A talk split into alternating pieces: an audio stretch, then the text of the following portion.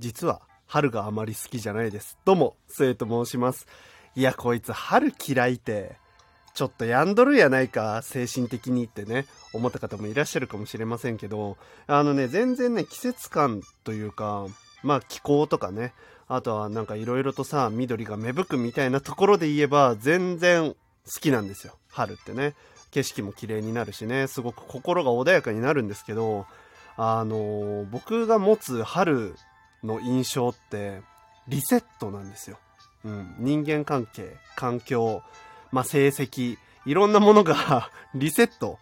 して、さらに、春を迎えるごとに、まあ、こう、迎える回数が増えていくごとに、なんかこう、責任とか、いろんな重みが上乗せして迎えることになる気持ちというかね、こうイメージがありまして、そこでね、ちょっと、春が来ると、わ、ちょっとめんどくせえなって、あの、すごく極度なね、めんどくさがり屋なので、いつもそう思っていると。はい、いうところでございます。そんな話は置いといてですよ。あの、僕ですね、まあ、あの、リセットっていう意味で言えば、最近あの、僕のバイト先の学生組の子たちがね、やっぱりこう、授業の、あの、時間割がリセットされますので、シフトを変えなきゃいけないんですよ。で、僕のところはね、固定制なので、あの、何曜日と何曜日出ますっていう契約を変えるっていう意味で、こう、みんなにね、こう、アンケートを取ったりしてたんですよ。で、こう、いざこう、なんだろう、学生組たちのシフトこうなりましたっていうのを店長に渡して、で、店長が OK って言って、シフト表を作ったんですけど、そのシフト表で僕が出ますよって言った日、まあ土曜と水曜になったんですけど、そ1週目の土曜日に僕のシフトが入ってなかったんですよ。うん。あのーさっきも言ったように固定制なので一回こうシフトのアルゴリズムというかそのね決まったあれなので勝手にコンピューターが土曜と水曜に僕を入れてくれる仕組みになってるはずなのに土曜日に入ってなかったんですよ僕が完全に省かれてたんですよ。でこれがねあの実は前に2回ぐらい今の店長になってからあってでもさすがにちょっと嫌われとるんちゃうかとね思い始めてきたんですよ。おかしいなとこれはさすがに。だってもうそんなことないじゃないですか。僕が変わりますよって言ったところましてや僕があじゃああのーなんだろうここ人足りないみたいなんで僕ちょっと出られるんで出ますよっていうところも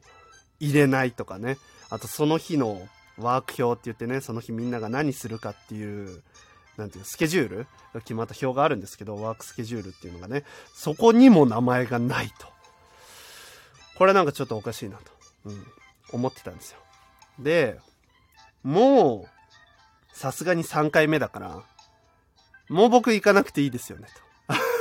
周りのねあのその時出勤してたこう社員さんとかねバイト仲間のおっさんたちに言ってたんですよ。もう僕行きませんよと。もうこんなはぶられるんだったらこんな惨めな気持ちはないですと。言って。もうもうめちゃくちゃねほんといろんな人に吹聴して回ってあの行ってた時にある一人のねバイト仲間の30代後半ぐらいのおじさんがいるんですよ。仲いいね。そのおじさんにもう僕こうだったんでもう何回もやられてるんですよみたいな話をして僕嫌われてるんですかねっていう相談をした時にそのおじさんがいや多分それ末さんのことを店長好きなんですよ。この好きな子に対していじめるみたいな時期が小学校の時あったじゃないですかみたいな。だから多分末さんのこと好きで自分のことをこう振り向いてほしくてなかなか末さんやっぱこう店長とシフトがかぶんないから店長が自分にこう振り向いてほしくてやってるんですよと言い始めていやいやいやってその場では言ったんですけどあれ待てよって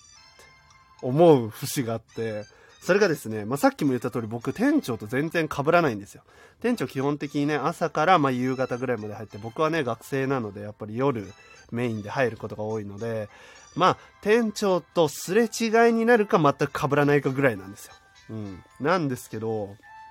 そのすれ違いのシフトの時に毎度行くたびにその場にいたね、別のパートナーさんの人から、せいさんと、店長が、なんかずーっと、せいくん来ないかなみたいな感じで、待ってたよと。すごくウキウキして。で、その、今の店長がね、結構、あの、小言を言うタイプというか、思ったことをすぐ口にしちゃうタイプで、ものすごい、他のバイトとかに文句言ったりとかね、昼のパートナーのおばちゃんたちに文句言うタイプの人なのに、せいさんのことずっと待ってましたよ、と。せい君来ないかな楽しみだな、みたいな ことを言ってたよ、と。言われたのを思い出して、あれちょっと待てよ、と。しかも今、3回、間違えられてると。これは何かサインを飛ばして来てるんじゃないかと。ブレーキランプ5回点滅愛してるのサイン。これ、シフト表間違い、5回ミス、愛してるのサイン説が、ちょっと僕の中で浮上して、いらんって本当に、いらんのよ。おじさんのさ、その、愛してるのサインをさ、で、愛さなくていいしさ、しかもそのおじさん独り身なんですよね。あの、奥さんとかいらっしゃらない方で、ちょっとどうしたもんかと。いや、助けてほしい。なんか今その説がかなり濃厚みたいな話になってて、いや、それはもちろんネタですよ。みんなの中でね、絶対そうじゃんみたいな、ほんとガチのタイプじゃないと思うんですけど、それにしてもさ、ちょっとひどいやん。そんなん。だってさ、女の子だったらいいよ。全然。うん。可愛いね。可愛らしい。まあ、できれば若めのね、うん、女性だったら全然僕も、ね、手放しで喜んで、むしろね、こう、男は結構チンパンジーですから、まあそういうことに対して、すごくポジティブにというか、勘違いをしやすい生き物なので、まあ僕もね、あの、例に漏れず、そのタイプの人間なので、そうなんじゃないかなって思うんですけど、もう50代もさ、半ばから後半ぐらいに行ってるようなさ、ちょっともう、ハゲかけとるかもしれんぐらいのおじさんからさ、その振り向いてほしいから、わざわざそのシフト表にミスを出して、今回もセーフ君気づいたかな？デューみたいなさ、その、そのノリはさ、やめてよっていう説に願うっていうトークでございました、今回は。はい。皆さんも気をつけてください、本当に。何をもって、特にこういうのは、本当男性に多いと思うので、男性がこういうのをやるイメージがあると思うので、気をつけてください。僕はですね、歴代の店長にものすごく好かれてきてるんですよ。あの、一番最初、今、今で3代目なんですけど、一番最初の店長が、あの、ものすごく女性にだけ厳しい方で、男性にはすごく甘い人、しかもボディタッチ多めみたいな人にものすごく気に入られてて、せいくんせいくんみたいな。で、ミスしたら頭ポンポンとか肩トントンとかケツポンポンみたいな。ね、結構ボディタッチ多めに大丈夫だよみたいな。すごく励ましてくれるみたいなね。全然怒られないし、直接怒られたこともないんですよ。あの、僕がめちゃめちゃ大きなミスしても、社員伝いで怒ってくるみたいな。でも僕と対峙したら、すごく優しい声で話しかけてくるみたいなタイプが1人目の店長。で、2人目の店長も、あの、一緒に飲みに行こうよって言われて、あの、僕のバイトも中のあのね、数人とその2代目の店長の男だけの飲み会を開いたりとか、あとは、給料を上げてあげるよって言われて、僕その普通のね、一般のバイトの人たちと違う、1個上の階級に普通学生はしないらしいんですよ。やっぱりバイト、ね、特に学生は、今から、あの、就活でね、どっかに行ったりとかする可能性があって、この先が長くないから、その、上げて、ここに止めとこう、みたいな。このバイトから別のバイトに行くのを、こう、つなぎ止めとこう、みたいなことがないので、基本上げないらしいんですけど、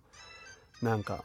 あげてあげるよ、せいくん、みたいな感じで こう、わざわざ事務所でね、二人で密室の時に言われて、あ、本当ですかと。学生であげることなかなかないよ。俺初めてだもん。みたいな感じですごく念を押されて、めちゃめちゃ特別なことしてるんだよ。君だけにね。みたいな感じのことを言われて、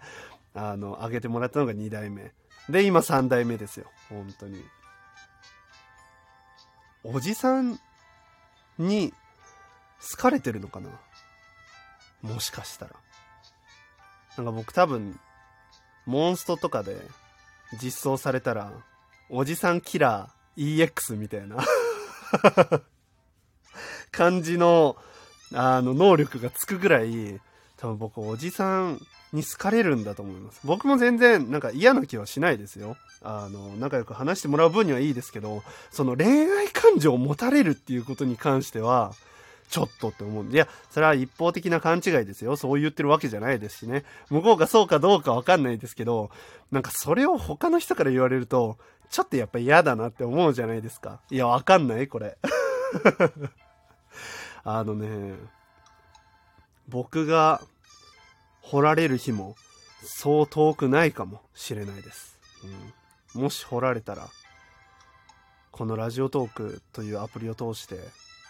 収録にしっかり記録を残したいと思いますのでぜひ楽しみにしておいてください。